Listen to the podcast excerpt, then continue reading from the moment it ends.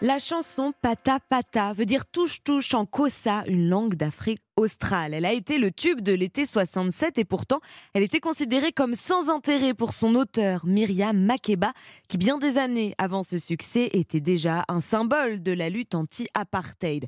Première femme noire à recevoir un Grammy Award, Myriam Makeba chante Pata Pata en 1967 mais cette chanson elle l'a écrite en 1956. La vingtaine, Myriam Makeba survit alors de petits boulots, puis elle intègre un groupe, les Manhattan Brothers, et elle profite de cette exposition pour lever la voix et dénoncer l'apartheid mis en place dans son pays, l'Afrique du Sud, en 1948.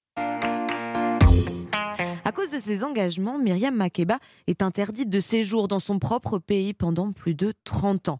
Mais Pata Pata n'évoque aucune lutte politique, aucun engagement. La chanson ne parle que de danse. Pata Pata est le nom de la danse que nous faisons ici à Johannesburg, c'est ce qu'elle chante. Et les gens commence à bouger dès que Pata Pata commence à jouer. Alors Myriam Makeba a vraiment marqué l'histoire hein, par sa lutte et ses chansons engagées. En 1965, Malcolm X est assassiné. Grande voix des droits de l'homme afro-américain, Myriam Makeba lui rend hommage dans une chanson.